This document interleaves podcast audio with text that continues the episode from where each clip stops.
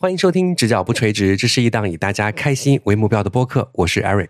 我是麦船长，我是小开，其实最近啊，有很多的听众听了我们的播客之后，开始询问咱们骂过的那两个明星到底是 谁。嗯我们死也不会说的。已经有很多的朋友猜出一二了，但是呢，后来听到播客的朋友越猜越乱，越猜越乱。那真是太好了，这样子的话，我们就可以蹭更多明星的热度。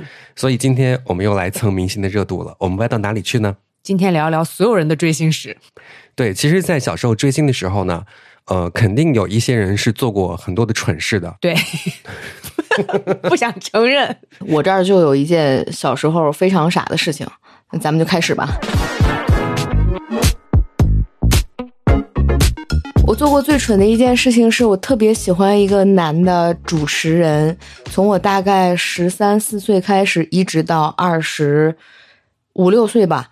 这期间做过最蠢的事情是，他曾经代言过一个你们根本没有听过，而我现在也根本不记得的一个青春少男少女系的衣服品牌。这个品牌它难找到什么地步呢？你现在从任何的搜索引擎上面都很难搜出来，他曾经代言过这个东西，就很像是金水区。某一条街道开了一个服装厂，这个服装厂找到了他代言，你根本没有办法在市场上找到这个东西。我跟你讲，我知道那是谁的服装品牌，那是 X 的。我以为是可爱洋服呢。嗯我当时爱他爱到就是天南海北的托人找关系，我要个什么东西呢？我要一个人形立牌，跟我一样高，是一个 KT 板，后面有一个铁架子，我就要那个东西。他没有所谓的周边，因为真的太早了。他的周边是他主持节目的时候一些明星闪卡，我不要那个，我就要他代言的那个东西。几经辗转，最后朋友从外地，就是不知道哪一个地方找到了这个东西之后寄给我，我搬回家，一路上就是所有人注目礼，因为谁看过一个人扛着何炅跟自己说出了名字，终于一样大的一个 KT 板，上面明显的是有那个品牌的名字，那个品牌根本找不着。然后带回家，我妈我妈说你干什么？我妈要放在楼下的那个自行车棚里面，我不愿意，她一定要摆在我的卧室。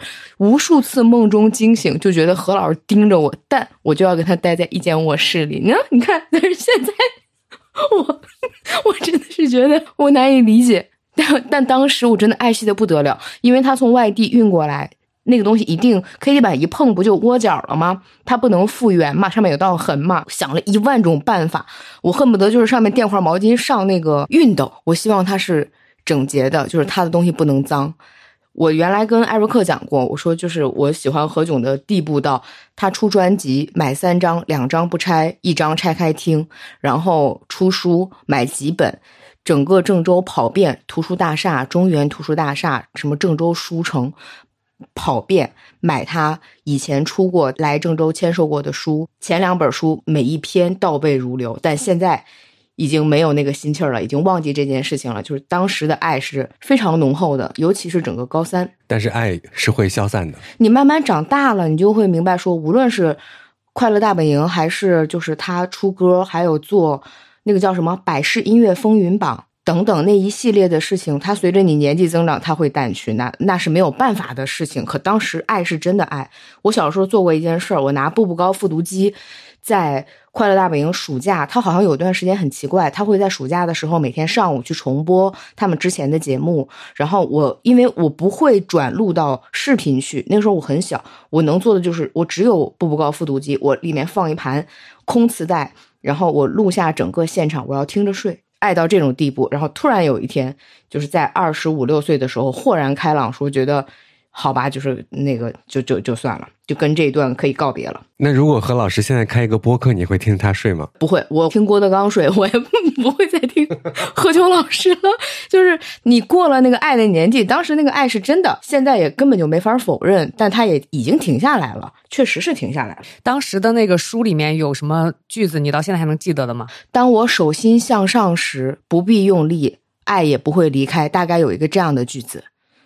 啥意思呀你看吧，就是那个你那个年纪，他一定会有一些类似的。到现在我自己也不太听得懂的东西，对于那些偏意识和偏情感深处的东西，我年纪越大，我越理解不了了。但是当时我觉得我听懂了，我理解，嗯，他意思就是把手握紧，手里面什么都没有。把手张开，拥有全世界。那不就是那句话吗？就是你抓沙子抓不住，握不住的沙，就是握不住的他。对他的意思是，当你手心向上的时候，你可能就拥有全世界，什么都能有吧，大概就是这个意思吧。嗯，但是小时候觉得理解的不得了，我小时候对他每一条习惯倒背如流。比方说，他在我初二的时候突然吐槽过一句说：“我觉得现在草莓都没有小时候那个味儿了。”我当时在想说，如果有一天他来郑州，我一定要买到最好的草莓，让他尝尝到小时候的味儿。我现在，我现在我也找不着啊，开什么玩笑啊！ 就是莫名其妙。那我想问一下，就后来那个人形立牌嘛，它放在你的卧室的时候，你说心里话啊，嗯，就你进卧室和出卧室，你跟他打招呼不打？我何止打招呼，我都喊老公。天呐，哎，你知不知道？就是最早我刚来电台上班的那几年，我出去就是订餐订位置，所有的我都是留的何太太。那、哦我知道，就是嗯我的爱绵延到那个时候，它是从我初中的时候还是小学六年级的时候就已经开始了。然后当时根本没有一个词叫做磕 CP，我也不懂什么叫磕 CP，但是我很介意他跟李湘一起有任何的互动。那你就是不磕 CP 呗？你你是、对你呀、是独唯，对你呀、知道吧？对呀、对是独唯。对，然后因为他们他们在说哇，何老师跟李湘好甜，然后某个眼神，你要是我小时候不懂怎么去，小时候没有超话和贴吧和这种东西还没有，小时候是在 BBS 论坛里面，你偶尔会翻到有人发这样的言，我就很反感，我说你凭什么？给他随便安排一段恋情，我们爱上谁是我们的自由。然后我觉得我爱他也是我在亵渎他，但是现在想 想真的是，哎呀，现在想想你爱他真的是亵渎他， 对对对对对对对，对不起，那个这样郑重的跟何牛老师道个歉吧，对不起，亵渎了您。过往是快乐的，真的不后悔，但现在也也没再继续，说实话没再继续。我现在经常就是看那个，最近咱们不是会看到一些综艺是跟，比方说那个《宝岛记》有关系，嗯之前还看过那个。呃，生生不息，我们听粤语歌的年代，对吧？对，这这两个都是生生不息，都是何炅主持的，啊，对《宝岛记》的时候，有很多个瞬间，我还是能明白我当初为什么在爱他，因为他主持的时候会突然间有两句家常话，我我会被这个所吸引，我到现在还很吃这一套。就是比方说，他站上舞台之后，明明是他的地盘儿，他要开场，他的第一句是“哇”。好大呀！然后就大概环视四周，你瞬间就会卸下心防，我就会对这种主持人心存好感。你看他看《生生不息》《宝岛记》的时候，想到的就是何炅何老师；像我们两个看《宝岛记》的时候，想到的就是那个迟到的歌手。我就不看《宝岛记》， 就是因为有那个迟到的歌手，哎，我们的这个谜底。 又接近了啊！嗯我跟你说，现在框的范围很小很小了，马上就喊出名字来了。另外呢，还有一件事情，就是小开他说以前吃饭的时候都会，呃，以何太太自居嘛。嗯，就对一开始海底捞订餐的时候，包括你预约座位的时候，它并不是像现在这样，就是用一个微信公众号呀，用 app 排队什么的，没有。以前啊，海底捞某一家店就是打电话过去，那个时候人家服务就做得特别好，就是一接起你的电话就是喂何太太，对，他会留下你哦的信息。跟我一起去吃饭的朋友，一般就是习惯性是我来做这个服务的工作。大家在进去之后说：“那个，请问有没有预定啊？” 朋友们当说出何太太的时候，如果我站在旁边，我会原地羞死。但是就是你当很爱他的时候，你又很快乐那一刻。 那段时间可吃海底捞了，嗯就希望何太太去帮我们定位置。就想接那个电话。对，其实小开他追星最成功的点就在于他追到了自己的工作。哦，对吧对，因为那时候我们电台做第一届的主持人的海选，就是让何炅来当评审。对，然后小开，你是不是冲着他来报名这个比赛的？我开始是不知道的，因为我送样带送的晚，送到那个当时收样带的这个公司的时候，他们在聊天说何炅什么的，我腿已经软，就丝毫不夸张，腿软、出冷汗，就是心脏出问题什么样，当时就什么样。然后我就我就站在旁边偷听，我想知道何炅怎么了，我以为是他们承接了别的活动，我没有非常清晰的听到。后来我忘了是我打电话还是怎么得知的，反正他是嘉宾评委吧，嗯应该是这个意思。那个心气儿其实是觉得，呃，其他的事情。不重要，在他面前，一不能暴露出我很爱他，二一个是我不能丢脸，大概是这个意嗯思吧。哎，那有见面吗？肯定啊，他是真正的评审啊。那就是追星成功了。他有跟你说话吗？他有跟我说话，但我没有告诉他我很喜欢他这件事情。我觉得没法讲，因为那是个比赛。再有一个大概是叫什么呀？呃，小的歌友会也是我去做的，我还是不太敢讲出口。应该是其他的同事知道，其他同事帮我讲了一下，但他肯定是没有办法表达出我真正的感受，我非常之害羞。嗯然后我当时想的是，先把工作做完吧，我嗯还是没有敢自己讲出口，我不敢。你看我们多专业，就是比赛的时候也不说自己喜欢何炅，然后何炅来当评审。你知道我们第几名吗？我们拿了当年的冠军。多厉害！我跟你讲，这个叫追星成功。 对，就要在何炅面前把我的专业都拿出来，我要当冠军。最后他真当到了冠军。何炅就应该签你，嗯，你可拉倒吧， 你就应该一起去主持《快乐大本营》，我不配。你应该跟何炅擦出那种爱的火花。你应该让别人磕你俩的 CP。对，你俩放过我吧，好不好？不要再闹了啊！你俩 就是闹你。其实，如果对于我个人来讲，我报名了一个比赛，是我喜欢的歌手在台下当评审的话，我当场退赛，嗯我也是，我真的会太害怕了。你想想看，他听到何炅当评审那一刻，他腿软，对但是他坚持下来了。而我的话，我会当场腿软，然后进去就退赛。我如果硬着头皮去参赛，嗯我一定拿最后一名。对，那是一个多么紧张的氛围！你喜欢的人就在你面前，而且是一个够不到的。他问我一句话，我一定会就是哑口无言。哇，刚刚那个追星真的算是最成功的一次亲身经历吧？对，而且人家这个不叫傻事儿了呀，嗯，只剩下我的傻事儿了，人家是励志，快讲讲你的傻事我。没有任何励志的。你有人形立牌没？我有啥让我想 想？我除了人形立牌，啥都有了，你有倒模吗？脸的有， 脸的倒模你有？对，谁的？权志龙，因为他第一张专辑就是他脸的倒模，是唱片封面吗？对，白色的脸，然后黑色的泪是他的脸， 可以用吗？用来干嘛？艾瑞克 亲，亲啊！可以亲。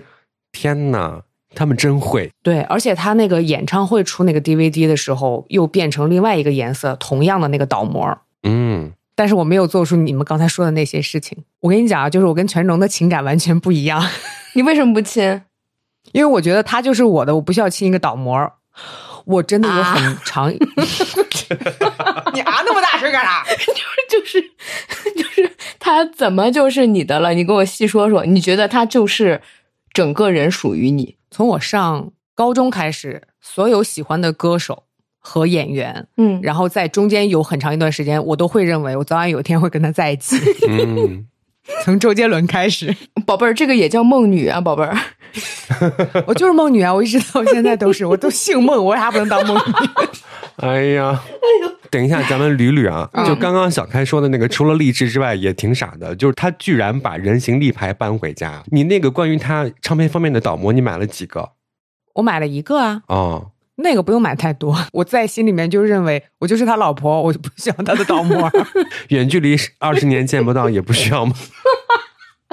没有，哎，艾瑞克，我那个时候已经开始学韩语了，我就觉得就早晚要去韩国，要当他们公司练习生吗？不是要当他们公司练习生，我想去当经纪人，哦，嗯就是那种哦那有一些拒绝的话，就要你替他说出口了耶。对，不可以拍照。嗯你看啊，就是从周杰伦那个时候开始，然后我梦想的工作是当唱片公司的，企划，嗯，但我其实你看你就知道是企划，我嗯什么都不知道，我只知道唱片公司的工作人员。 一定要想一个是可以跟他相遇，而且是在一个正当的场合相遇。我们的这个差不多是比较对等的这样的一个地位，然后慢慢相识、相知、相爱。咋啦？你又不是双鱼座，这是我会想的事情啊。你想了，谁跟你相遇、相知、相爱了？可能是安室奈美惠和滨崎步吧。所以其实艾瑞克没有好到哪里去，他所有的收件人是安先生。 然后我把这句话说完，他所有的收件人是安先生， 这还是跟何太太学的呀。没学点好是吧？我不管点外卖还是买快递，都是安先生。嗯然后我经常点外卖都是楼下的，因为我特别怕麻烦，我就上楼直接拎上来就行了。就我们楼下的饭店就说：“安先生，你又来了。” 好，继续讲你的傻事吧。然后我给周杰伦写过信，真的啊？哦，你写了嗯具体是什么？我从小就不是很擅长表达爱意，所以我写的那个信里面肯定不会写，就是我好爱你，我很喜欢你，就是这种话。我说，既然你在歌里面唱，想要去河南嵩山学少林跟武当， 我现在在河南洛 阳，如果你来的 哎 话，记得告诉我，我愿意给你送饭。哎呦呦，哎呦呦，好可爱！啊，那会儿你几岁啊？高一，高一不小了呀。 但是我也给歌手写过信，你给谁写的？哎呀， 今天就是一个丢人特辑，你就说吧。我是给他们公司写信。嗯，我给他们公司写信的目的呢，是让他们签我。 那你是喜欢那个歌手吗？就那个组合啊、他们唱的歌曲，在那个年代啊，就是在咱们中国有两大女子团体， 嗯哼，就一个啊，它是比较偏日系的，一个比较偏韩系的。这个名字说出来，可能有一些朋友就不知道那是谁。嗯，偏日系的叫梦幻想、偏韩系的呢。青春美少女，所以就正在听节目的朋友们，我跟你说，他真的是憋了一下，忍着自己翻了个白眼才说出来的。我给青春美少女队的公司写信。嗯， 你想加入他们吗？ 你说完话呀。不是，他们那会儿好像也要在征集什么练习生，然后在歌迷大世界上就有那种地址啊什么的，然后就说大家可以把自己的照片寄过去。然后他们那会儿还是收费练习生，给他们交多少钱培训你，还有上文化课，然后每天还要练习这个唱跳什么的，到最后有出道的机会。然后我就写信过去了，附上了自己的照片。你说一下你写信内容。我写信的内容肯定就是很喜欢他们的音乐风格呀。然后我也是一个学音乐的孩子，我从初中就开始学了。然后喜说过自己喜欢哪些歌手，对吧？你再啊说一下自己的一些音乐是受了谁的影响啊？，对，嗯，就特长在我们学校校园歌手大赛当中拿到了冠军，嗯所以我想加入你们公司，把照片发过去了， 你姿态很高，你发现没？然后就没有然后了， 石沉大海。 我到现在都不认为他们收到了信，我不知道为啥。反正我给周杰伦写的，我觉得他应该没有收到。嗯，艾瑞克，你发的是艺术照吗？我忘了那会儿我有的艺术照应该，哎呀，也不是那种都拿得上台面的艺 术照，好想看。那张照片是你刻意为了写信去拍的，还是只是找了一张你自己的平时拥有的照片？那肯定是找了一张平时拥有的照片，不会为了他们专门去拍照片。我以为专门去影楼拍了一张，那我就太疯狂了。 他姿态很高吗？想不到对方姿态更高。 对，说不定你那个周杰伦的信是真的可以寄到周杰伦眼前的，因为咱们后来工作之后，也不是接触过很多的歌手嘛，然后他们嗯专门有这样的就是收歌迷来信的那个工作嘛， 啊，就真的是一麻袋一麻袋拉到公司里面，然后到最后呢，就是歌手他可能到那个仓库里面去看，但真的如果给明星写信的话，几乎是怎么讲，就跟中彩票似的，对，嗯而且我相信他不会看，嗯，我到现在都记得那个厚度，我觉得他应该没有耐心。 如果作为主持人啊，就是有听众给你写信，你会看吗？我会，嗯，因为少嘛。咱们也收过听众的来信，在以前那社交媒体没有那么发达的时候。是的，嗯收到过爱意。然后我要讲一个，就是我自己收到的，就有点那个太抬高自己了啊！今天本来要讲这个追星的故事的，结果怎么把自己归类到明星这 行列当中了？然后我跟开好火车，我们两个像个傻子一 样。讲人形立牌儿，但是那是一个很温暖的事情。他寄到电台一副手套，然后我就把这个手套放起来了，就没有想到什么时候戴，因为我平常也不怎么戴手套。然后直到过了两年还是三年之后，突然间有一天降温了，然后我就发现，哎，一副手套在我这边，我把它戴起来吧。然后戴起来之后，发现每一根手指里面都有一张纸条。哇，那真的是迟到了两三年的看到的纸条。那看到之后也是非常感动的，就里面每一根手指写的大概就是，比方说星期一要开心啊，星期二要怎样啊，就这种。虽然也不知道到底是谁寄来的。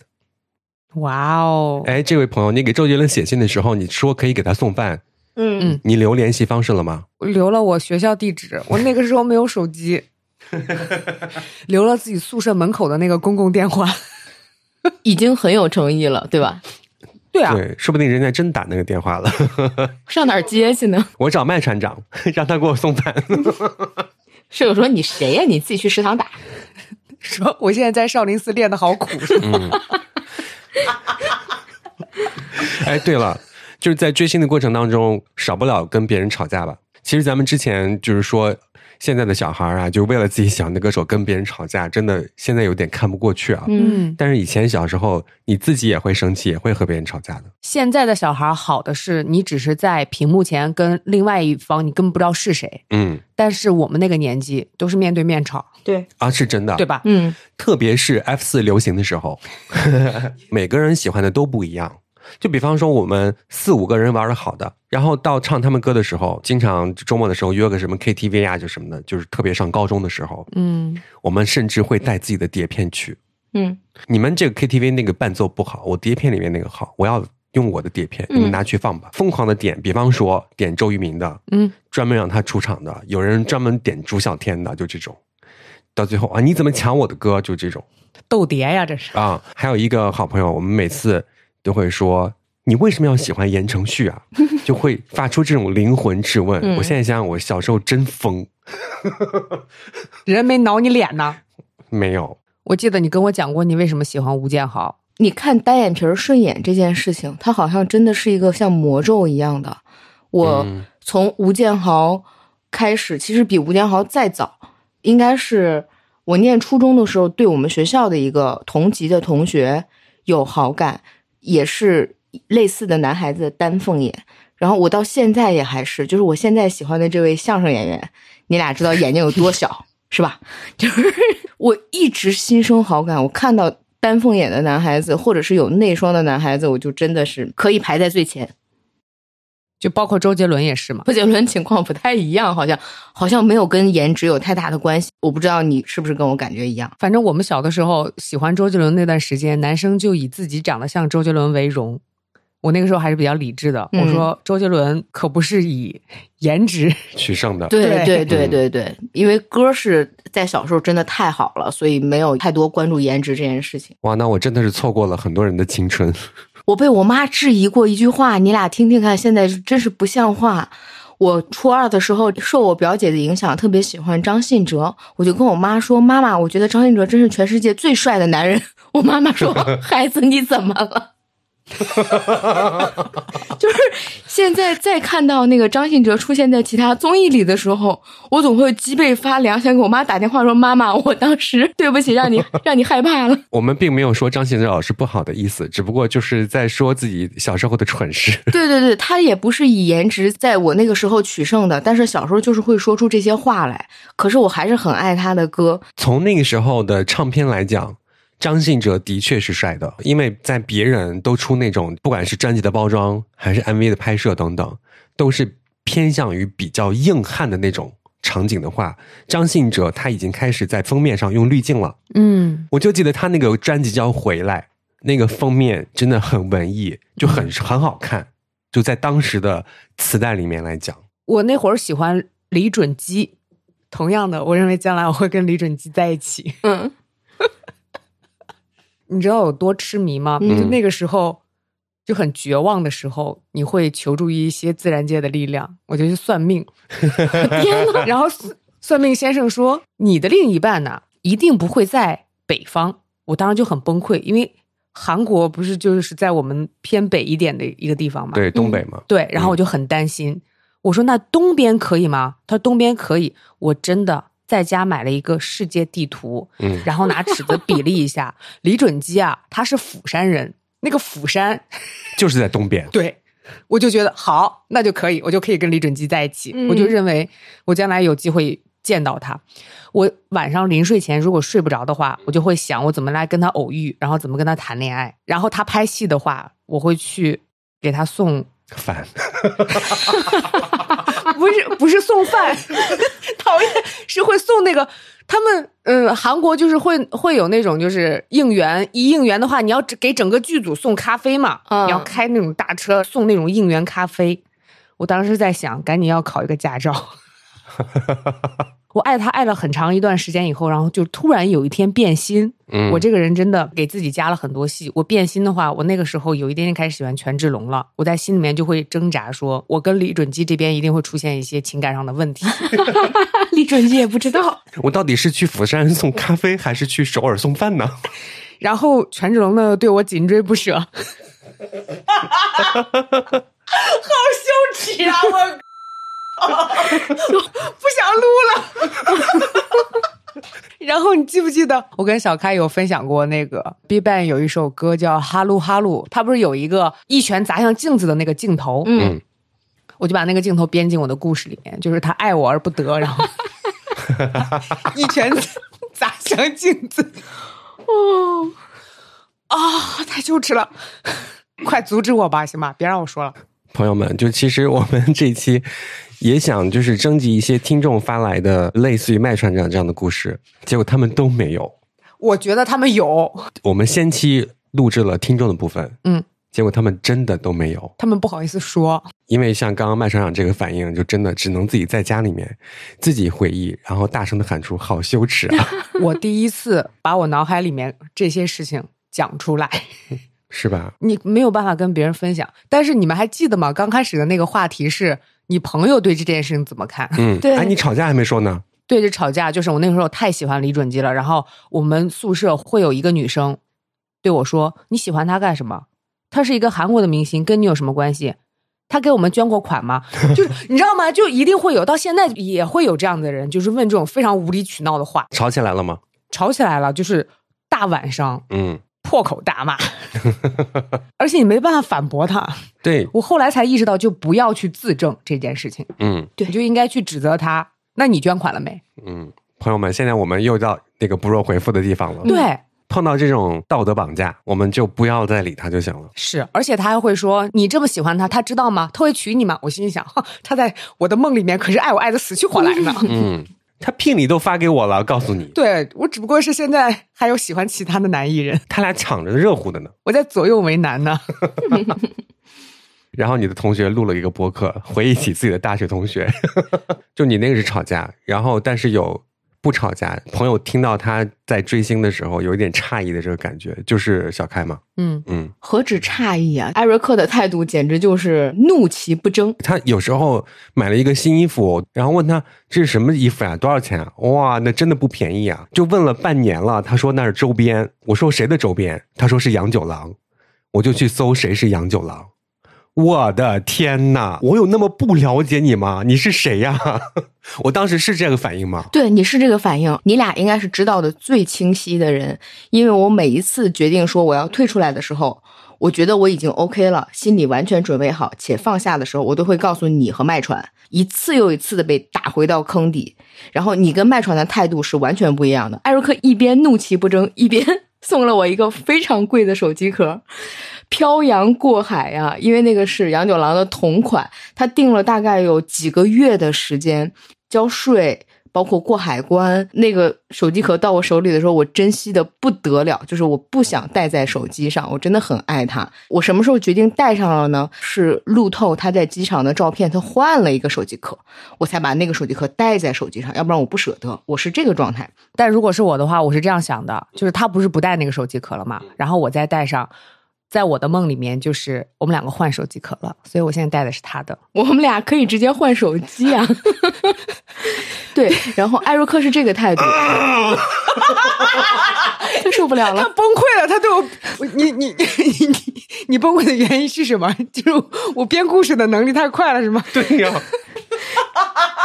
我以为啊，你后来带上那个手机壳，是我问了你，就是我为什么送你手机壳你都不带，嗯你带上了，原来是因为他换了。 对，因为我觉得我如果同时跟他用的话，我是害羞的心理。那个手机壳有点翘边边了，我专门找了一个盒子，以及我最重要的所有的东西都在那个里面，那个手机壳也在那个里面，就是。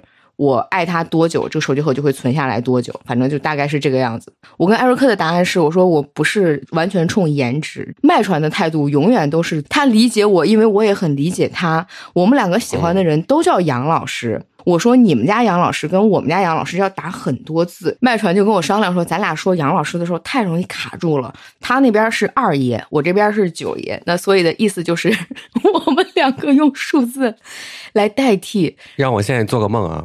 我现在做个梦，嗯，梦一下，你是二爷对吧？嗯他是九爷，你们俩是 妯娌。哎，那个二嫂，我跟你说，我怎么辈分被 你大？无所谓，不重要啊。哎呀，我们家爷们儿都三千五百岁了。 哎呀，我我不想录了。我能理解到，就是你很尊重，就是我爱上他这件事情，而且你还曾经跟我说过，就是大概意思是觉得我走不脱。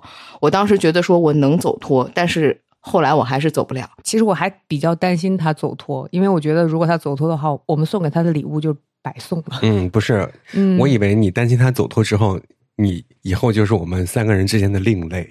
就是我们三个人里面最蠢的那个是吗？好，我尊重祝福啊。麦传给了我九郎兔签的扇子，但我们家有一个几岁的小孩儿，就是他看见什么东西，他都要拿来玩一玩、弄一弄。我非常害怕他把我那个扇子弄碎，我终于没有忍住，在他又动手的时候呵斥了他。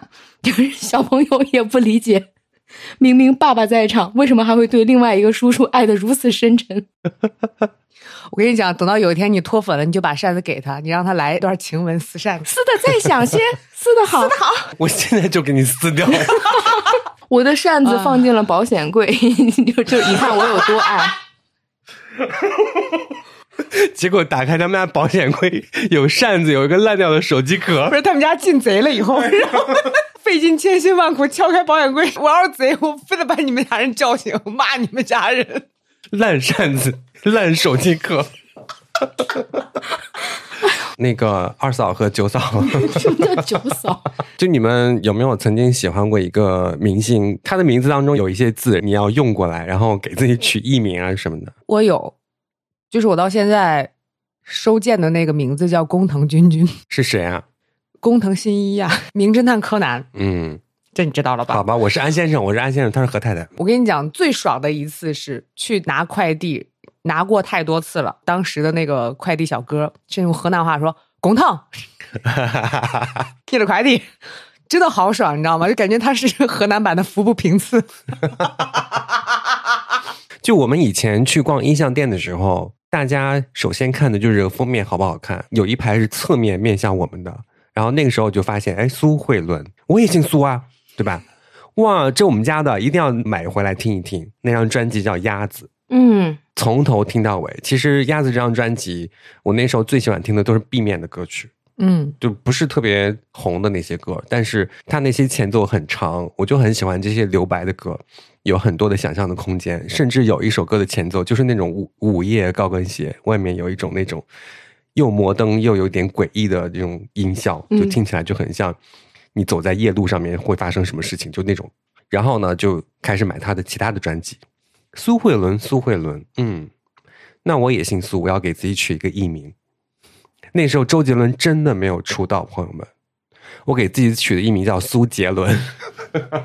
你是拿苏杰伦这个名字给唱片公司写的信吗？ 没有没有没有没有没有没有没有没有没有，就是只不过自己想了一想而已。嗯那时候同期的歌手还有孙耀威，孙耀威叫 Eric，嗯， 但是我叫 Eric 并不是因为孙耀威，而是第一次上节目取了很多的名字，嗯，在备选，在说话的前一刻改成了 Eric。那艾瑞克之前本来打算叫什么？你还记得吗？不记得了，也可能是因为小时候听了太多的孙耀威 Eric，然后就脱口而出我是 Eric。然后说到这个 Eric 呢，然后我就突然想起来，小时候上初中的时候吧，学校门口有那种抽 Yes 卡的，就很像现在的盲盒一样。嗯，它是一个机器，你投币一块钱之后，里面会出一张明信卡片，就很像现在的信用卡的大小，让你放到自己的小钱包里的。每天放学之后，大家都疯狂的在里面一块一块的往里投，希望能抽出自己喜欢的明星。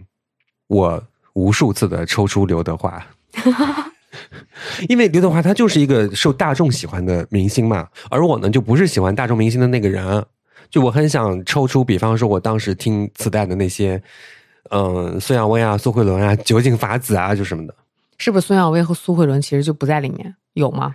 有。后来我用五张刘德华跟别人换， 你们哪个同学需要五张刘德华？跟别人换了一张孙耀威。 哎呦，刘德华可真的是因为红所以才出的多，对吧？几率大。是的，它跟现在的盲盒概念是反着的，现在的那个隐藏款是最难抽到的嘛，对吧？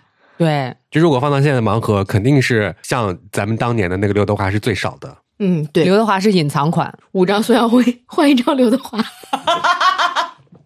那你岂不是赚了？我跟你讲，对，甚至还能抽出一些你真的不认识的明星。Yes 卡这个东西好像是香港的嗯，啊、哦，就香港流行的 Yes 卡啊，就大家抽出来都是香港的明星，真的有很多都不认识。我们那个时候已经没有 Yes 卡了，但是我非常的珍惜每一次当代歌坛送的海报和一张小卡片儿，是的嗯每一期他都会送那个。我到现在我包里还有一张木村拓哉，我不知道为啥，因为我又不喜欢木村拓哉，那你给我吧， 你喜欢吗？让我看看。 好，现在我们正在给大家演示蠢事儿。放学之后，你们回家之后第一件事情是做什么？开电视，洗手、然后呢？换衣服、不是，就是回到家做的第一件要花时间的事情是什么？为人形立牌喝 水。他渴 了呀，气死我！那我比不过你了。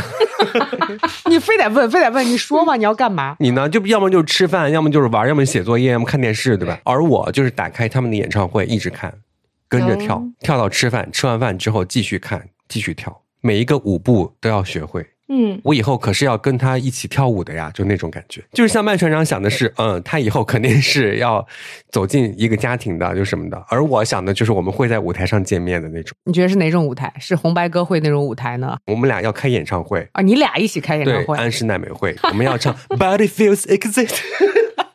就是现在主要讲的就是小时候的那些蠢事嘛。嗯，我甚至那个碟片啊，走哪儿带哪儿。比方说你出去上学，嗯他就跟着我去学校，在家就拿回家。你嗯，碟片现在在哪儿？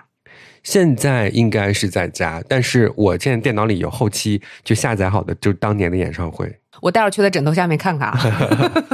你们刚才说的都是小时候的事儿，我说一个长大了的吧。啊好，先来说一下，最近这位演员又再次火起来了，嗯，吴磊。我二零一六年的时候，是我从小到大第一次打入饭圈内部。然后呢？我想想那个是个什么啊？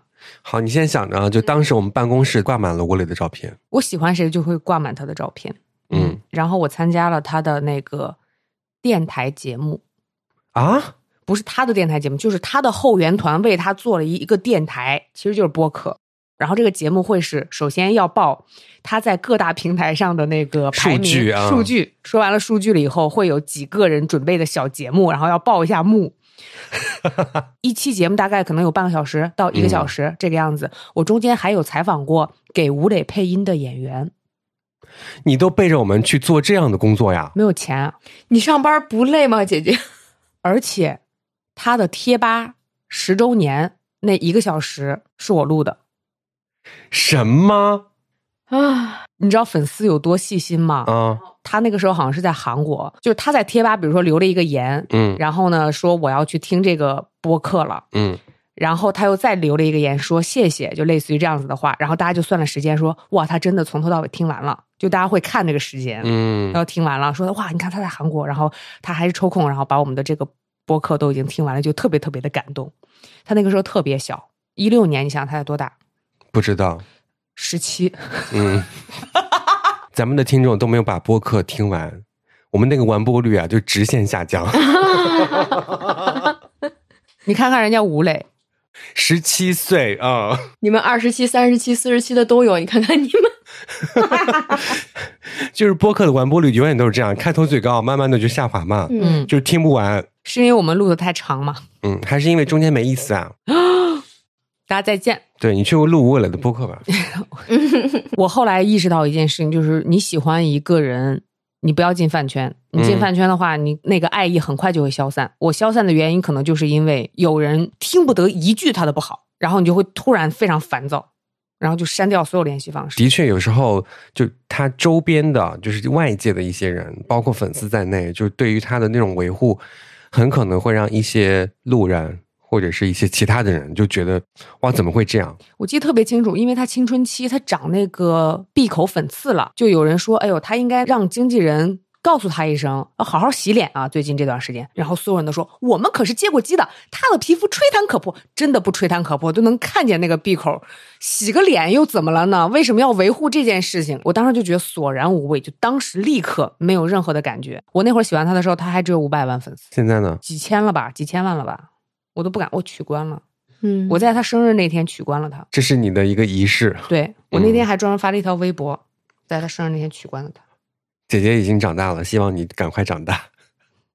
长大了，你拍吻戏的时候，我就在那个弹幕里面说：“妈妈同意了，给我亲。 转妈粉。有些时候同担不太令人舒适的话，的确会浇灭很多的爱意跟热情。同担是什么呀？就是跟我喜欢一样的艺人的粉丝朋友，你这样理解行吗？哦， 就我喜欢杨九郎，他也喜欢杨九郎，我喜欢杨九郎和他搭档在一起演出，他也刚好喜欢这个。你知道，就是呃，等会儿文文卖串，因为我没太追过团体里面，就是关于唯粉这件事情分的有这么这么的细，我才知道就是。可以做什么样的事情呢？你看一一场相声演出，他要两个人站在那儿一捧一逗，他们唯粉可以只拍一个人，另外一个人连镜头都没有。 嗯，这个东西它分的越细，然后那些伪粉和 CP 粉吵起来就会越凶。我也不明白为什么要吵架，其实我也不太懂为什么能只看一个人，那是一场演出。”那就是因为格局还没有放开。因为如果是我的话，我的确也喜欢过一个团体嘛。我喜欢的那个人呢是队长，但是呢，根据在我梦里面，我们两个是一对儿，所以我就是他们的大嫂，我要照顾他们。要有这种担当和格局啊，朋友们。这样的格局一打开，还会有什么矛盾吗？没有的。嗯，我这样说会不会挨骂呀？会，我把那个格局呃剪掉就行了。你说嗯我就是他们的大嫂就行了。对，到这儿就很好。是大嫂这里会挨骂呀，艾瑞克，不是格局那里会挨骂，是我说我是 B 班大嫂会挨骂，格局有什么会挨骂的？你原来跟我说胜利的时候说的就只有“小叔子”三个字儿，你看，这会挨骂吗？会不会吧？他无所谓会，不无无所谓，骂吧，无所谓，就跟我们真的在一起了一样。我把这话给我放到这儿，你们要是骂我就证明是真的啊，骂吧。喜欢的圈子里面有人克杨九郎跟张云雷是一对儿，有人克杨九郎跟郭麒麟是一对儿，有人克张云雷跟郭麒麟是一对儿，还有人能克郭德纲跟张云雷是一对儿，你们能理解吗？像个绕口令儿一样。 真的太累了。我能理解，你理解哪一对儿？你跟我说， 我都理解，随意客。就我的感觉就很像那种看热闹的感觉。我也不是粉丝，我也没有任何自己喜爱的相声演员，就你们随嗯意客，谁和谁都行，只要不加上我就行。 对我老觉得他是因为听了我的故事，然后 他现在放弃 了，对对人生放弃了，啥吧，你们啥都行。 对，只要别吵到我就行。嗯，那我这个你理解吗？就是我很喜欢杨九郎，然后我对他搭档很有好感，行吗？不理解，理解啊、理解， 艾瑞克，理解，理解，理解理解，嗯，尊重，你别说话了 尊重就尊重呗。嗯， 他们有所谓的好多的那个原对儿拆开之后再跟新对儿搭，原对儿跟新对儿的粉丝就会吵架，就会因为这个吵得非常之凶。然后我见过就是互骂的那种。真的不理解，不是互骂，我我不理解互骂，嗯我也不理解虎妈嗯，觉得没必要， 在饭圈里面，就是会因为很多莫名其妙的事情骂起来。嗯，嗯，我觉得我们有点偏了，现在就是聊聊到饭圈了，本来聊聊啥事儿呢？聊追星啊，对，我没有偏吧？我一直我一直在当大嫂。我不是专门写了一个说爱上他对你有什么好处？哦，对，有一些听众留言就是他因为追星追到自己去考了日语的那个， N 一，很厉害，嗯，我虽然没有去考证，但是我不是喜欢那个南非的脱口秀演员嗯 Trevor Noah，所以我觉得我那段时间英文进步应该挺快的。对啊，之前我们说看演唱会那一场，他独闯芝加哥，就是去看这个专场。对，而且我发现英语听力这件事情很神奇，嗯嗯，在他之前会有那个开场嘉宾，开场嘉宾说的是标准的美式英语，嗯，我听不太懂， 我只能听懂他那个南非 英语。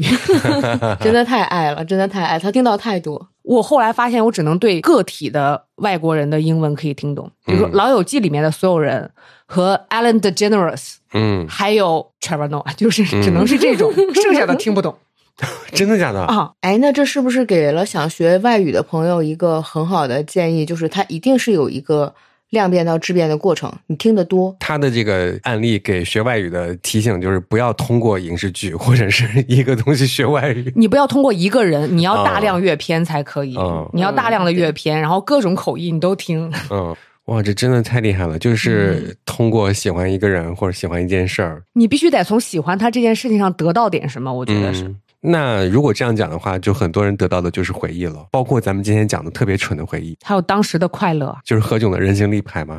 那个立牌现在在哪儿啊？我不知道，应该是被我妈扔掉了，我觉得。但是我最后一次见到它的时候，是我工作以后回家的时候，发现我妈把它收在了就是非常靠近柜子底部的地方，已经折到了。但是当时没有再出现那个心疼的感受，我就明白说不会再在乎这样一个物体了。你留到上班以后呀，高中的时候，对呀、然后现在还有一件正在经历的蠢事儿，你们听吗？请说。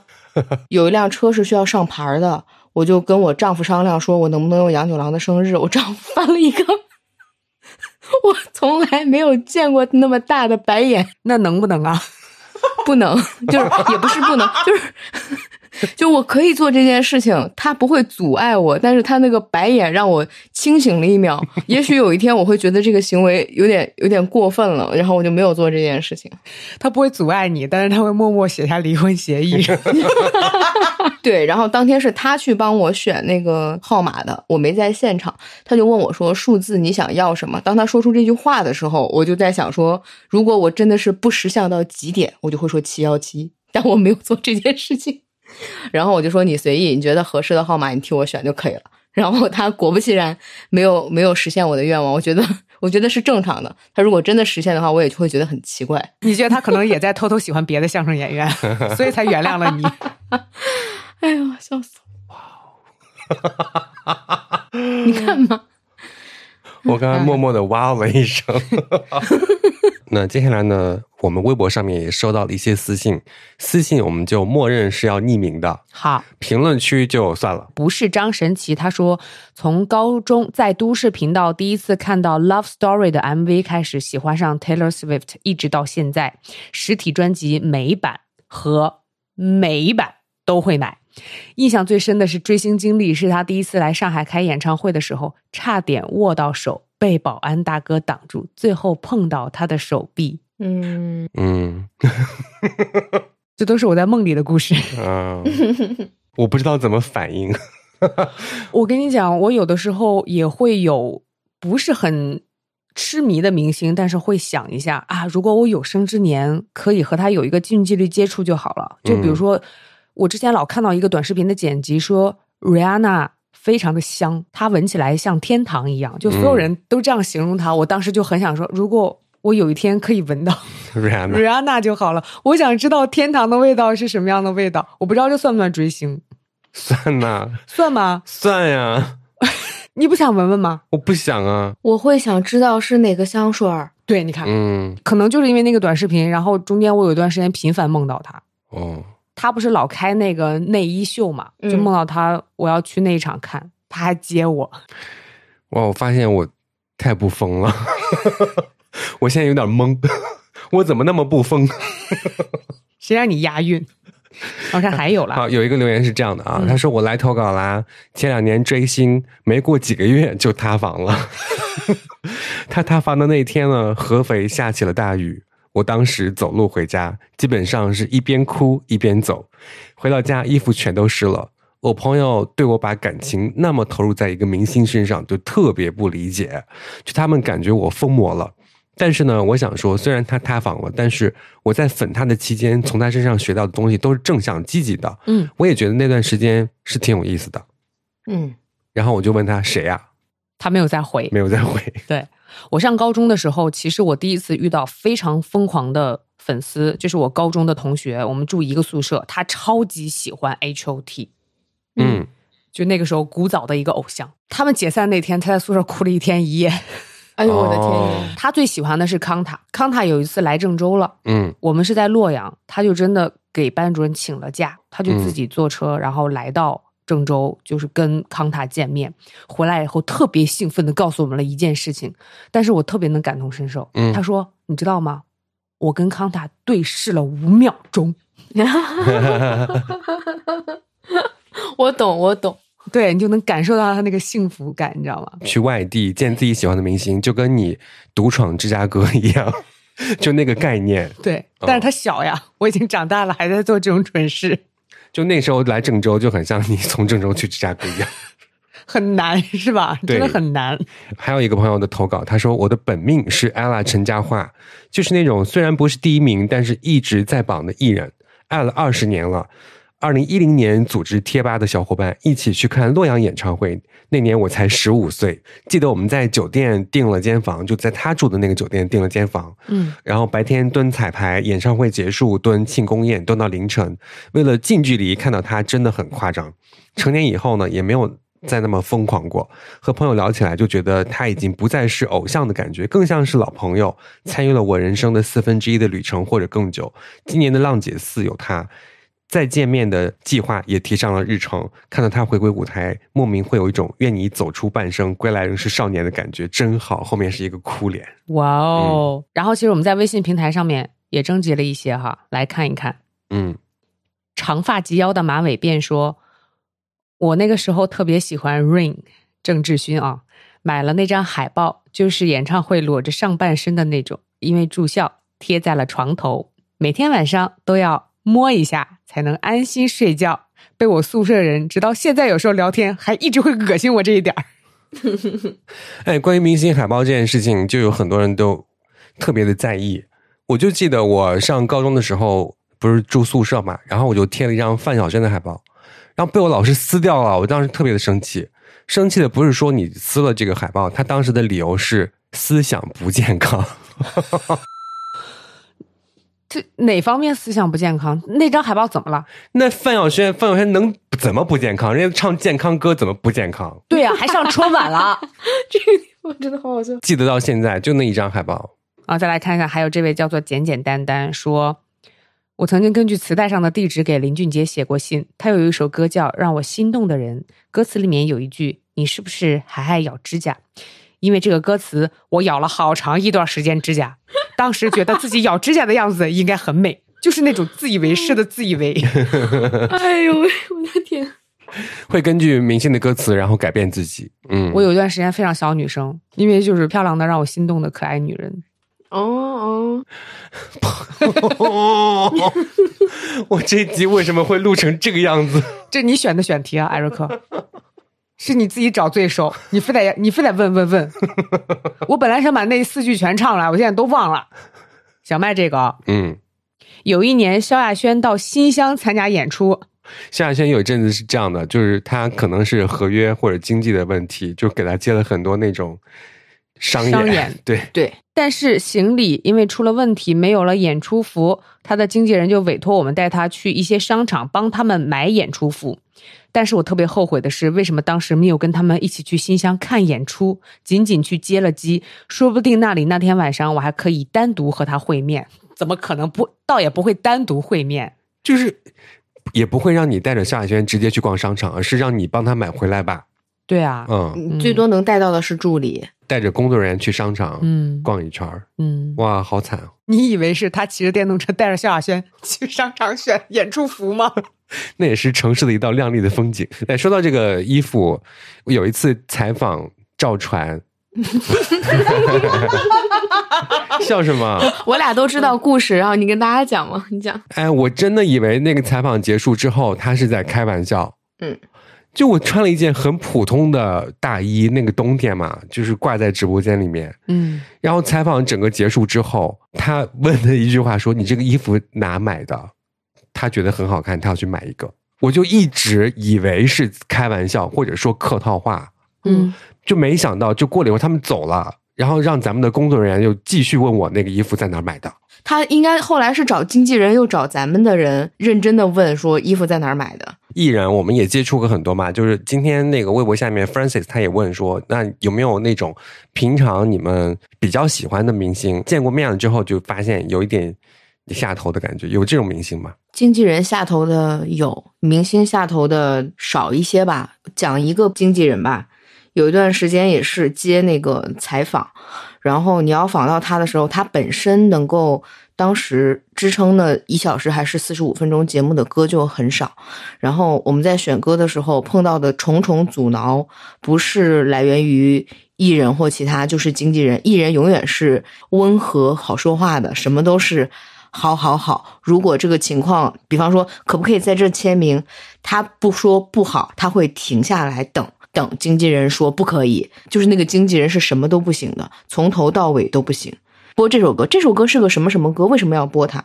播那首歌，那首歌都是多老以前的歌了，为什么要播它？就是一直在提出问题，他让那个工作变得异常的困难。然后我们到最后好像是逼不得已有一首重复的歌，我记忆里是这样。你听到一些他可能不知道能不能做，或者他不想做的事情，他就只会停下来，但是他全程笑呵呵。我心里面明明星的噩梦其实是，啊，但不是本人，因为我其实，在跟那个对接人，他是个骗子，你还哦，记得吗？对，那一次还报警了，对，他一直要求就是给他还有他带的朋友也要住好的酒店，嗯，然后就一直带给我出难题。就那一次，我整个人对于娱乐圈，我就 我说都这么难吗？但是那个采访是我采访的，就非常配合，问什么说什么，就问初恋人都回。我还记得你跟我说，你悄悄问他说你认不认识陪着你来的人，然后他说我都不认识他们是谁，嗯还说悄悄话，就感觉他真的人很亲切，嗯，哎，那人是不是两头骗啊？听着像，好像是是的，嗯两头骗，他拿假机票去报销。我的天，啊这是我们遇到过最严重的一次，但是和艺人是没有关系的，艺人是非常好的，嗯非常常好配合的。嗯对，哎，其实说到那个本身喜欢的艺人，见到之后因为工作的关系下头的，我觉得我个人是没有的，你有吗？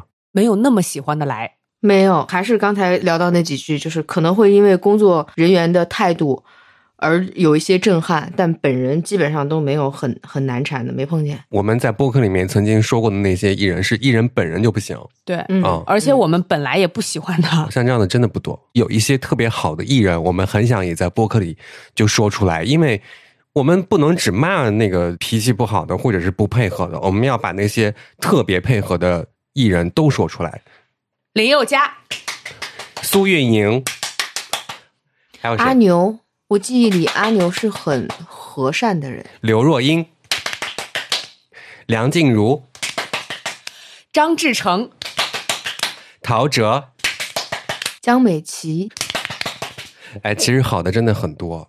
就是咱们挨个儿数一数，就是梁静茹给大家印象是什么样的？她本身是一个资历也够、也红、作品也非常多的一个歌手。嗯，但是呢，就她到我们这个现场做活动的时候，嗯、比方说赶时间要吃饭，嗯，然后梁静茹她和我们一起吃烩面，嗯，而且吃烩面的时候她自己去端凉菜呀。哇哦，对啊，一定要提出就是非常好的表扬我对梁静茹的印象好，是因为她表哥啊、张志成，啊对张志成来郑州做客的时候，我们一起吃了一个饭。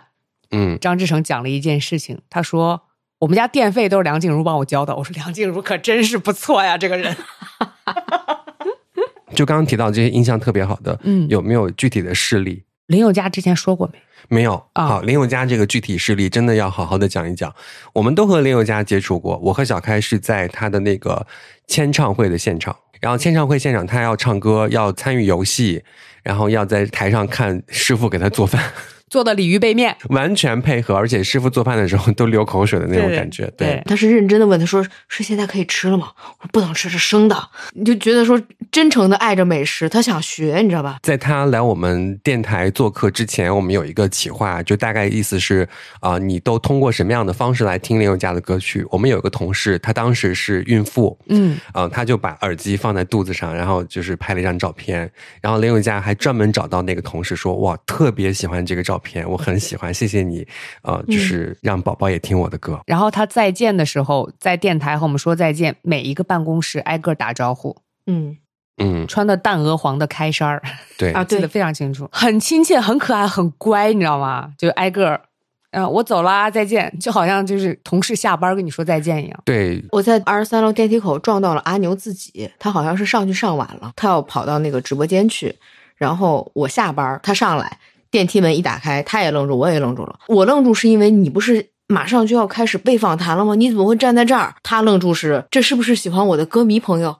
哦，不是，好像 就是尴尬的笑，然后他自己捂着嘴，小手一捂，在那儿愣了半天，我就只好跟他说：“我说你快进去，没有经纪人，也没有助理跟。”但是我记得那一刻就很可爱，他做好了要跟我寒暄的准备，我跟他说：“你快进去啊还有一些明星在我们电台，就是那时候他好像还没有歌儿，嗯，来到电台做客也发生了一些事情，哎我们也要做出真诚的道歉。跟叮当道个歉啊。就是五月天来郑州开演唱会，有一场是我们承办的，嗯我们要采访五月天，呃，要帮他们录音，在我们办公室休息就是什么的。当时有一个女生，她在走廊找不到办公室了， 然后呢，就碰到了我，因为那是非常非常早期的事情。听众来领那个五月天的演唱会门票是要上楼来我们办公室拿一下的，是有这样的一个程序的。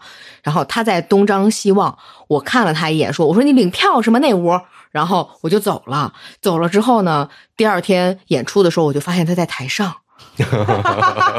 我说：“哎，哦，他们说。”这是五月天新晋的实力唱将小师妹，她叫叮当，刚刚出道，她要带着她巡演，好像是就像是暖场嘉宾或者是特别来宾，就是那种。 嗯嗯，嗯叮当，对不起， 对对，对不住啊，我说完领票嘛，那屋经纪人的眼神就有一丝不愉快，我还心说这人为啥不高兴？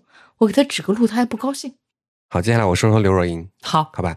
因为我采访刘若英采访过很多次，有一次是在直播间里面采访的，她当时是作为导演的身份来接受采访，我们也聊到了一些家常嘛，因为她来过很多次郑州，而且她有一个助理就是郑州人，嗯她每次来郑州的时候就说很像回家一样，因为每次都会去她助理家吃饭，而且吃助理妈妈做的馒头。她说：“哇，真的，她妈妈做的馒头真的是最好吃的馒头。”所以每次一来郑州，就先跟她那个助理打好招呼，说让妈妈再蒸点馒头，我要吃。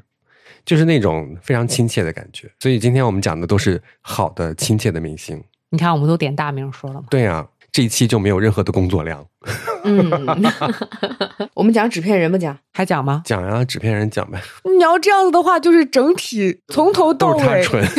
对我也没有觉得你们两个有多蠢，就嫌我一个人蠢。那我讲一下吧，首先，我要提一个问题：什么是纸片人生涯？就是从那个时候经常会喜欢上动漫人物，动漫人物就在漫画书里面，所以是纸片儿嘛，嗯嗯就叫纸片人。然后喜欢的第一个人是流川枫，为了流川枫写了一本小说，哦，这是追星做的不蠢的事情啊！虽然追的也不是个星非常蠢呐、我爸把我小说撕了啊，啊、我不同意的是，他怎么不是个 星？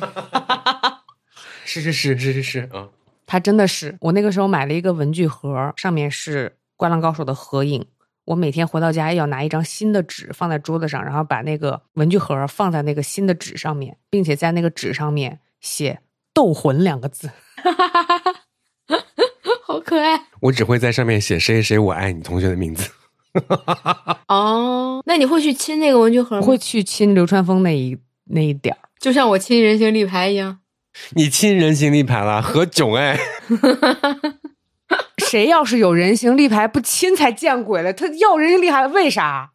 对，初中的时候喜欢的《灌篮高手》，嗯然后我写的那个小说呢，还融合了《名侦探柯南》里面的故事。 嗯我大概的故事是我本人是一个来自二次元的少女，不小心被我爸爸妈妈丢到了三次元。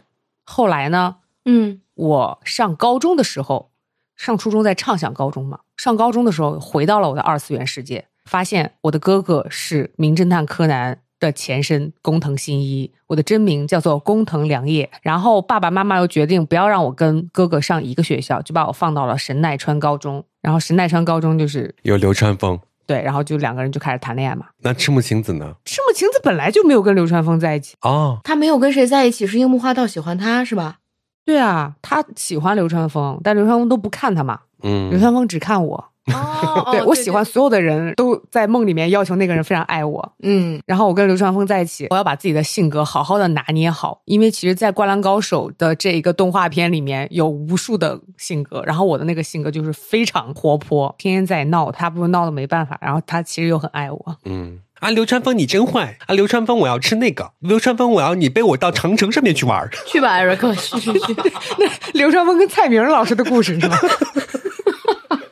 然后我是一个女侦探，嗯因为我们家就全家就是当侦探的，嗯，对，刚好是有一幕，流川枫在第一集的时候，他骑一个那个车子撞到了一个汽车的后盖儿， 嗯我就是从那个地方后盖儿掀开，然后里面凶杀案，嗯这个时候就我出场了，然后我就救他，帮他洗脱了清白，所以哎洗洗脱了清白， 就还他清白，然后他对我印象深刻，然后我们两个就在一起了。嗯你等于把《名侦探柯南》和那个《灌篮高手》是混在一起做的，对吗？对，然后我是一个美貌与智慧并存的女孩子，哇，所以整场追星下来，我感觉我好像最爱的是我自己。 所以今天得罪了很多很多圈，你知道吗？ 动漫圈、B ban VIP 们、李准基的粉丝们，李准基最近还翻红了，吴磊的粉丝们。我也不知道我得罪谁了， 我好像得罪很多人。 今天一定要再次说一说，有些粉丝真的特别好。嗯，我们单指李宇春的粉丝，嗯，真的特别好。嗯，就比方说，李宇春近期发了一张新的专辑，叫《周末愉快》。在我们收到那个启轩发来的音源之前，粉丝已经送我了一张 数字专辑。他的原话是：啊，你可以听听看，这是李宇春的新专辑。如果觉得合适或者觉得好听的话，欢迎推荐给更多的朋友来听。他并没有逼你说这是我送你的专辑，你必须要播给其他人听。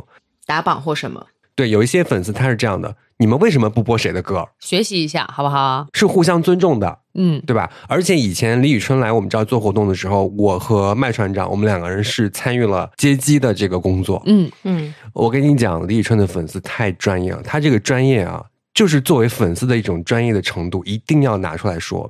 我们到机场之后，本来一些维持秩序，包括前期走位。走到哪儿排队这样的工作都是需要我们完成的，但是当我们走到机场的那一刻，我们傻眼了，大家已经排好了，很有秩序。东西该拿的物料都拿了，嗯，包括那些什么卡片呐、包括横幅啊，什么都已经摆的特别好。现场呢有几个粉丝都是这么说的：大家一定要站在不挡路的地方，嗯不要去影响到其他的旅客，这是第一点。第二点，大家一定要保持安静。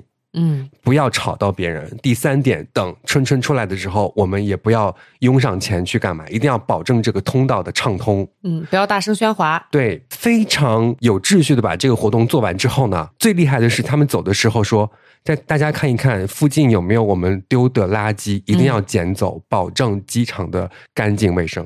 说一下那是哪一年？ 《皇后与梦想》那一张，你想想是那个时候的粉丝应 援。我觉得对于李宇春的粉丝来讲，如果他们做博客，然后说起咱们的话题，他们当年的追星路不是蠢的。你看着我说干什么呀？ 那不是看不着我吗？ 你看着电脑。是真的能学到东西的，在工作里面可以好好的去管理什么的。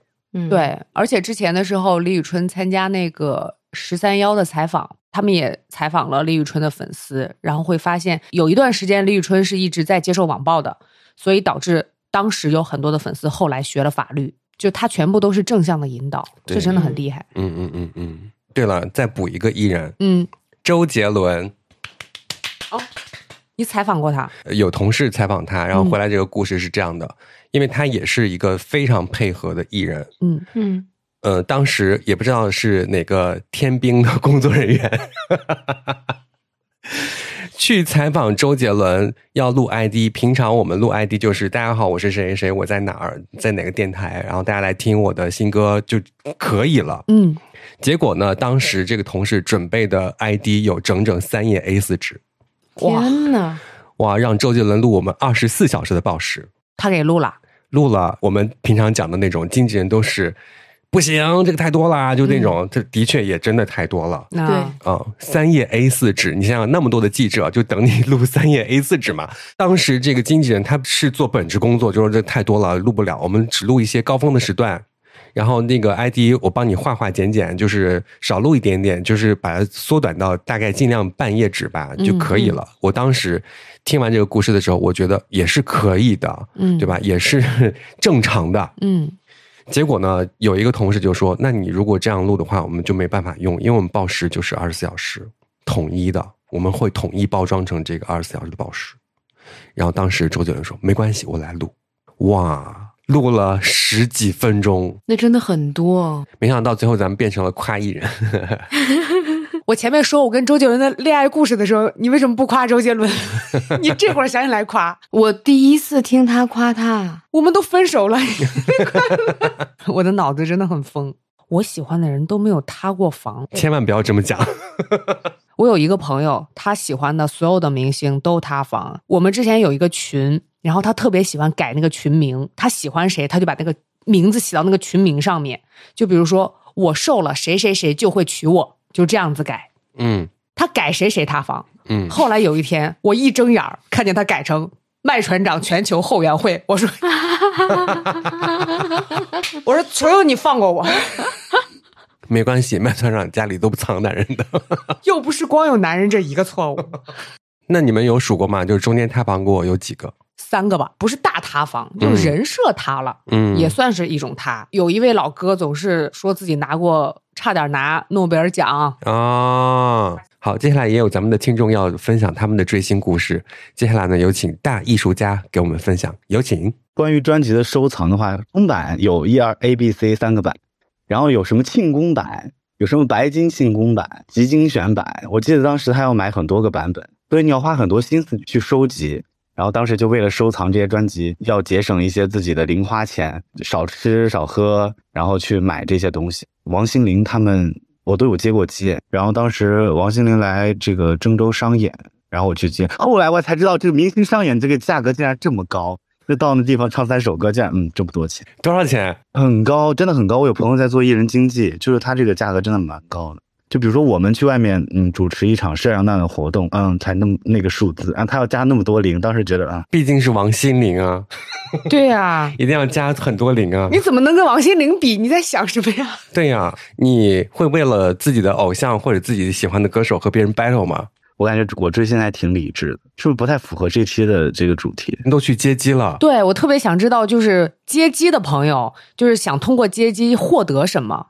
嗯微博上的好友突然私信我说：“哎，今天下午，哎，谁谁谁要来，你要不要去？这个很私人的这个行程啊。”我说：“你们怎么知道这合法吗？” 我记得我打车，然后从郑东新区，然后一路狂奔到机场，等了很久很久，一个小时，因为我们就几个人知道这件事，就几个人在现场。记得我手里还拿一张专辑，然后买了鲜花之类，带着特产。当然，他这些都不会收了，他会给你签个名之类的。然后呢，他一出来之后，真的，我觉得明星真的跟普通人不一样。他出来之后，因为是夏天，穿短袖和短裤，很远就能看到他，真的太白了，就是很漂亮，很小一只，然后过来，然后周边跟了好几个很高很壮的，就哗一下一堆人就围上来。因为我们几个在拍的时候，拍照的时候，大家就很很热闹啊。就是他不知道这是谁，但肯定知道他是个什么特别的人物，就会很快的箭步冲到你身边来，拿起手机拍，一边拍问我：“哎，这是谁呀、这是谁呀、你在拍什么？这是一路就可以跟他从出机口嘛，然后下下下走到最后的这个停车场，然后就问他能不能合影。这经纪人真的蛮好的，就歪头看经纪说能合影吗？嗯，可以吧，拍两张。然后我还记得当时是拿我手机拍的，他真的只拍了两张，然后就走了。这还真的还挺难忘的一次接机，尊重，互相尊重，互相的这个重视吧，会让你觉得他还是会让你觉得很你值得他欣赏他，很尊重自己的歌迷朋友这一路走来。最近刚好五月天在香港开演唱会，然后我喜欢他们大概十三年了，从二零一零年开始。然后最开始是因为我们的班歌是那首《倔强》，然后我老师每次要考试之前都会组织大家唱《倔强》。然后二零一六年的时候，就我高中毕业了，他们在北京鸟巢开演唱会，因为这个，然后我就把志愿都填到了北京。然后第一次去见他们也是在鸟巢的时候。就是你不管开心的时候、难过的时候，包括你想放弃或者很想念一个人的时候，你都能够从他们的歌里面找到共鸣。但是我印象很深刻的有一次，就是我本科在国外念书，然后他们要来法国开演唱会了，然后我在欧洲另外一个国家。那天是二零一八年的元宵节，刚好也是我的生日，然后我就是要跑到法国去，然后一句法语都讲不来，然后自己订了酒店，然后自己到了体育馆，然后那一天不知道为什么很幸运的，就是我买了最便宜的那种外场的票，就坐到最远的位置。然后就很奇怪，那一天我进去的时候，他把我送到内场去了，就是说因为人没有坐满，然后你就坐在前面。然后我全程都站着听完了他们的歌，听别的艺人唱歌的感觉就是哇，好好听，好帅，好漂亮。听他们唱歌的感觉是回家，对，就好像你遇到了很多很多跟你一样的人。是你永远不要担心这个世界上没有人和你同行。 这就是一个发言人的角色。可以去给他们当经纪人。 刚刚呢，还有一些朋友说要分享在法国无意间追到星的故事。梁福歇有请。对，因为我在法国很多年嘛，然后有一段时间我很喜欢舒淇，就一直在看她的电影。就疫情之前，法国那个时装周的时候，不是大家都会从国内过来，可能艺人或者是呃一些网红都会过来拍照片嘛。然后有的时候就会比较多，然后可能整个巴黎感觉都是中国人的感觉。然后有一次我们就在卢沟前面那个杜丽花园跟一个朋友吃完饭散步，然后远远的可能隔了一百米、两百米就看到有一个很小的团队，可能也就是四个人左右吧。然后有一位女星，身材很好，然后呃穿的高跟鞋，然后拿了一个包在那边拍一些照片。然后当时我跟朋友就是开玩笑说，不知道是哪个可能十八线明星过来拍照片，走近一看舒淇本人，然后差点吓死，因为那会儿特别喜欢她，然后看到本人就觉得哇，艳光四射。当时就是跟在那个地方，因为虽然心里很激动嘛，然后又不想打扰别人工作，就站在旁边比较远的地方看。这个时候，舒淇本人就也有看到我们，然后就可能微笑一下，也还很和善的样子。但是那个摄影师蹲在地上，其实我们隔了很大的距离的，然后那个摄影师回过头看我们，就是。从上到下的打量了一下，因为那个时候还是学生嘛，穿的也比较寒酸一点。那个摄影师就说不要拍照。所以我本人是很想拍，因为看不到舒淇，还是说了一句“谁要拍啊”， 走了，然后就拉朋友走了。等于在很喜欢的明星面前说出了一句跟内心完全相反的话，希望他没有听到吧。 心口不一。对，但内心就是天呐，舒淇，就是你看到他本人，就真的是更加鲜活，然后真的就是艳光四射的那种感觉。但是嘴里说出来是谁要拍啊， 希望他本人没有听到吧。我觉得本人听到的话，应该也已经习惯了，因为一般这个经纪人或者摄影师扮演的都是那个比较凶的角色，他们也估计也看了很多这种场面了。不好说，说不定舒淇几当天晚上也失眠了，说 他不想拍我。因为在巴黎也很容易追到星，就是有一次我在也是吃完饭遛弯，然后就也是在我家附近的一个咖啡馆，就随便坐下来，然后喝个咖啡什么的，然后发现我斜对面坐着于佩啊，可能看法国电影比较多，应该嗯嗯就可能知道这位女星。然后，但是我觉得她跟可能亚洲或者国内的明星有一个不一样的点，就是好像法国人对遇到明星这件事情其实不是特别的激动，或者说对于遇到法国明星这件事情吧，可能他们碰到，比如现在哈韩的一些法国的人，他们可能看到，比如说前段时间 Lisa 什么他们来巴黎也是，就大家也很很疯去赌击 Lisa 之类的这种情况，但是好像大家看那种比较老牌的，就是于佩尔这样的一些演员，他们最好是比较自然。但我看到于佩尔也是内心激动，我发现好像遇到喜欢明星都是内心在那边狂吼，但是表面还是要盯住。然后我就坐在那儿，就是慢慢地喝咖啡，但是有时候还是忍不住会就不小心跟他就眼神有对上，然后他就很很和善的就微笑了一下，说蹦刷，啊就打了个招呼，然后。他自己就走了，内心我也还是坐在那边，就心里在狂吼。搞不好于佩尔心里也在想，为什么他们不尖叫？为什么不拍照？其实真的见到明星之后，那个紧张感会不知道为什么就有了。即使我是去工作的时候，嗯，我并没有追星，但是我碰到他的时候，我也会紧张。我记得刚入行没多久的时候，让我去采访一个明星，我拿一个录音笔要去找他录音，录了一遍之后，大家猜怎么着？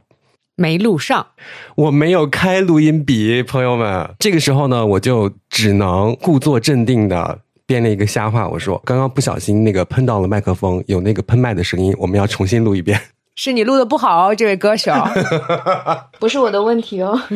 然后当时那位歌手说：“这是你的问题 哦。”我说：“好，对不起，我们要不要再来一遍 我可以分享朋友追星的故事吗？当然可以，然后我要说，这个妹子也是一个舞迷。就之前疫情期间，大家不是都在玩动森超级火嘛？然后我们一撮人，反正就是也是没日没夜的在玩，刷了好几百小时。然后这个妹子有一天刷微博的时候，就看到阿信在上边问说谁家大白菜的价格比较高， 然后她发现阿信在玩了之后，就开始就是让我们所有人查我们每天的大白菜价格，然后终于有一天她男朋友刷出来一个很高的价格，她就赶快过去戳阿信，问他说哥，我们家的大白菜多少多少？”那最后成型了吗？ 没有， 我觉得那会儿估计大家就是肯定有价格比他还要高的人过去戳吧，甚至说不定有那种大佬，就是可以做一些机器刷出来那种高价。就 阿信扰乱市场价格了，是吧？那个时候我们玩动森大头菜，每天都在问是吗？对，反正就有朋友就是会把自己的岛做得很漂亮，然后 PO，就是期待哪一天可以偶遇一个明星来自己岛上转一圈儿。期待明星的大驾光临。现实中见不了，但是虚拟的来一下也行。那要哎虚拟的话，我就敢聊天了。但是动森一个岛上只能上八个人，哦，是吗？而且打字非常的麻烦。可是我相信他们一定会就是愿意把其他人踢出去。 就是明星鲜活到可以在社交媒体上直接问大头菜的价格。这个在我们当时就是刚有微博的时候，也会觉得明星很鲜活呀。对啊，比方说那英老师多鲜活呀。好的，妙龄童， 我妈就说我，你不要喜欢什么别的明星了，因为你喜欢谁谁就塌房。我还很喜欢嘛，就像我妈在哪家充卡办会员，哪家就倒闭是一样的道理。嗯，那你们两个谁最费钱呀？相比来说，相比来说，我妈更费钱吧，因为我看什么明星演唱会，可能也就是每年可能会看一次吧。可能我妈，但是她充卡的话，就可能一年会充好几次，然后就会倒闭好几家。那他就没法说你。当当，请发言。 我刚看那个话题里边有一个，就是爱上他对你有什么好处？为了买他的周边，就需要联系代购。然后我当时不懂，我就在超话里边蹲，你跟着他买，但是我被骗了。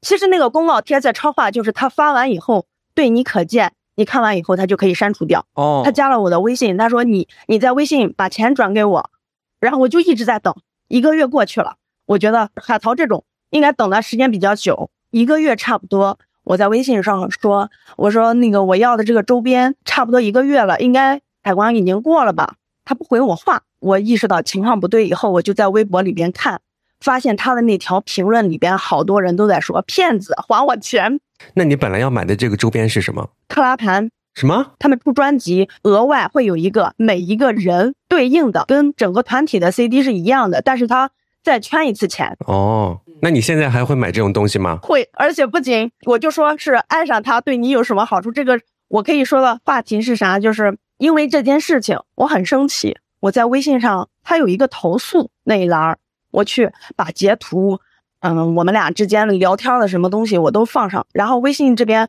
告诉我，因为他没有删除我，就是我们俩还是好友，不成立，导致他现在就一直在我微信里边，他也不删除我，这个钱他也不退给我，现在就是我的垃圾站。我只要工作上心情不好，我就会打开聊天框，把我的坏心情都传递给他。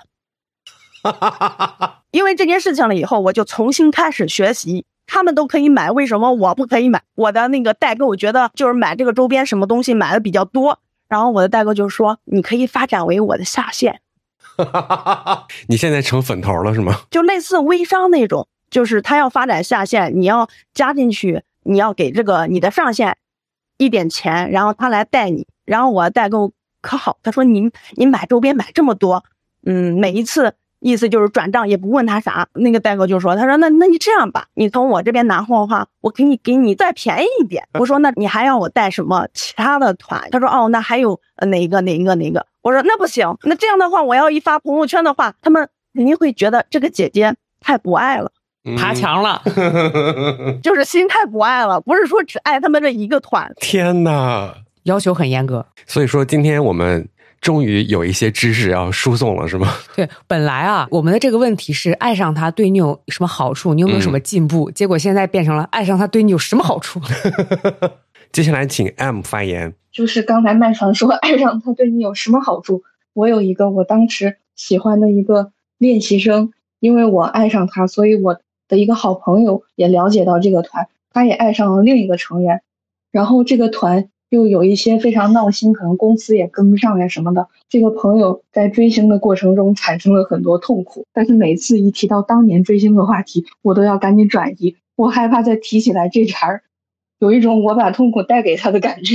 我是六年前喜欢他的，他当时才十五岁。我后来想，我就觉得这个事情有一些像犯罪。养成系，养成系，朋友们， 然后我当时喜欢上他的时候，我室友，嗯、也跟着看了两眼。我室友当时说：“这有什么好喜欢的？这不就跟我弟似的吗？”我弟上高中，我觉得跟他差不多。 过了两天，我的室友也喜欢上他了。我们俩那天早上一起下楼去食堂买饭，他站在楼 底下说：“不知道哥哥吃早饭了没有呀？”喊的哥哥，大家一起成了变态。我要给你透露一件事情，M，对我们以前办过那个，对，选出了你的偶像， 对，是的，我知道。还有护士呢，请说。我室友说这个刚开始说这个小男孩跟他弟差不多，后来爱上了这个小男孩，最后他弟考上了大专，这个小男孩第一次高考考了，是挺像他弟的吧？然后药师是不是哦要分享啊？他东方神起是那个什么啊演唱会说了说了一集了，当时看演唱会的时候，还有一个跟我坐一起的那个姐姐，她是韩国某一个团的经纪人，然后她也是追东方神起的。她跟我说，她就在他们公司对面儿，然后东方神起里面就那个郑允浩每次就忘带那个门禁卡，就锁在外面， 然后进不就在外面徘徊，然后他就他们几个人一直看着郑允浩在那儿手揣着兜，然后走来走去进不去卡在那儿，太好笑了！天呐，我多想看呀、我也没看着，因为郑允浩做饭很难吃这件事儿，然后已经大家都知道了，然后他就老喜欢给那个粉丝做福利，然后手冲咖啡。他还喝了一次，然后下一次他进来的时候，郑允浩刚要给他冲，他赶紧用韩语说：“啊，不用了，我就想让店员给我冲一杯。”然后郑允浩说：“非今天非要给你冲一杯。”然后他就强行让那个那个 一块儿看演唱会那个姐姐喝了一杯他手冲的咖啡。米娅，那你说吧，那我来吐槽了，我真的受不了我你们你们知道现在饭圈文化，就是我完全不了解且不是圈内人，但是我身边有一个关系最近的同事是某知名艺人的粉丝，追到什么地步，就是他所有的日常用品都要是他的代言，但是他的代言实在太多了，他就强迫我们连洗手液、什么沐浴露、呃洗头发的都得用。就都得跟着他买。而且我一直觉得，这个你追星是在你自己私人的生活范围内可以接受，我可以接受，就是我可以尊重。他就是追到侵蚀了我们办公室，那你真的就很像贝贝说的一样，你们这么好被操控啊！他如果来操控我，让我买他喜欢明星代言的东西试一试，不，他会送给你，你必须得用，我送给你，你一定要用哦。哦，是这种啊，那你就用着呗。 因为因为你知道他参加活动，就比如说他们为了一张明星的海海报或者卡片，就会被迫买那种很大的套餐，就那种一年都用不完的那种量，然后他就会送给你，而且在下次就是他会觉得这是他送你的礼物，你还要给他送礼物。就如果他一直送你你不要或者你不还给他礼物，他就会觉得你怎么这样，就是光拿别人东西没有什么反馈。我简直难以置信，一个三十多的人还会在粉丝的群里面和别人的粉丝吵架，然后他会天天跟我们讲，就比如说前阵子我在 B 站看了一个视频，我就很喜欢，因为你知道你他天天在耳朵旁边给你讲这个人有多帅多好的时候，你真的烦死了。我现在最讨厌的艺人就是这个艺人，哎，他是黑粉儿，这就叫黑一粉儿顶十黑，你知道吗？我就看到 B 站上面有人就是那种鱼肉博主，就讲说他是酒漏鱼，但是我就看到很神清气爽，我就觉得，哎呀，看完这些我就舒服了。然后你又不能在他面前说任何的不好，你知道那不是被操控，是你假设说，哦，我觉得他的鼻子是整容的吧，他就会掀桌子那种疯狂，你知道吗？他就会崩溃，就会说没有，你们都是瞎说的，就没有。然后他每天都在我耳朵旁边讲他们是怎么战战斗的，怎么骂的，我。 我病倒，我想撞墙，你们我现在就想中奖。 刚刚贝贝给你出了一个方法，对我本来也是这样想的。药师说的这个，就是我会展现出那种我比你更爱他，嗯你，根本就不如我那个样子，把他逼急。 对，然后刚刚那个贝贝说的是，以后变成咱老公，就是他一直跟你安利这个明星的时候，你就说、嗯、咱老公怎么样，到最后慢慢的就分大小，我老公，对，你不许靠近他，你不许再喜欢他了，你喜欢他我掀桌子，我挖你脸，撕你嘴，能不能这样办？ 能不能这样剪进去 啊？然后每天对一个很讨厌的人，然后把他想象成老公，然后我好爱他，我的天啊，我不行，我我抓心挠肝儿。我跟你讲，现在面对一切的方法就是发疯，对， 你发疯，我比你更疯。好的，咱老公的故事讲完了吗？我都不敢跟你抢，艾瑞克，你敢跟我抢，我挖你脸！ 嗯你赶紧，你挖，你挖，你你今天节目结束之后，我们有一些小总结吧。无论我自己追星，还是旁观我的朋友们追星，我们在一起拿到了好多的快乐。这个开心是其他的换不来的。最简单，你点开一个十五秒的视频，视频结束了，你发现自己嘴角是上扬的，高兴这个事儿就是太难得了，我得留住它。这可能是我到现在还没有走的原因， 就是很快乐。 嗯首先，我是相信偶像力量的，不管是他非常擅长健身，嗯还是他会有一些观点让你印象很深刻。反正你只要从他身上学到一些正向的东西，那你这个追星就没追错。还有就是纸片人真的很好， 因为他们不会塌房。 是的，很多明星他平常外表光鲜亮丽，然后在舞台上，在自己的专业上有很好的这个成绩，但是在私底下也是普通人。就比方说刚刚我们提到的梁静茹啊，嗯，我们吃饭她去端凉菜啊，就什么的这样的例子，就其实大家都是认认真真在生活的人，明星只是工作，然后也都是在努力的完成自己的工作，不像我们骂过的那些歌手，并没有在努力完成自己的工作， 不要再转阴啦，不要再给我抬杠了。 不要再迟到 啦。所以他们都是普通人，嗯，他们跟我谈恋爱又有什么错 呢？在我的梦里，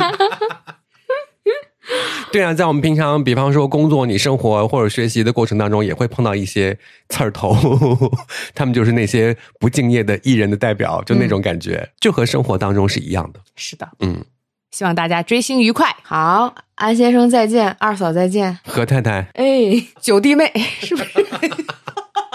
好的，以上就是今天直角不垂直的内容啦。当然呢，大家如果有任何的话题想聊的话呢，都可以透过我们的微博找到我们，我们微博叫做直角不垂直。如果你想匿名的话，给我们私信；不用匿名的话，给我们留言就可以了。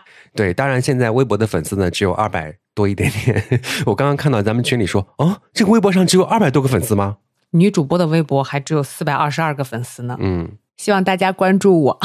对，当然如果听得开心的话呢，也可以透过我们的这个打赏链接给我们打赏啊，嗯， 那今天的节目就这样了，再见，拜拜。拜拜。我今天真的录得很懵，蒙啥？是 因为被我的故事吓懵了吗？就因为说着说着，就大家很认真的在追星了。到最后只有我跟麦川的唇饰，没有其他唇饰了。我估计你就看过一遍那个电影吧，杨杨戬那个电影。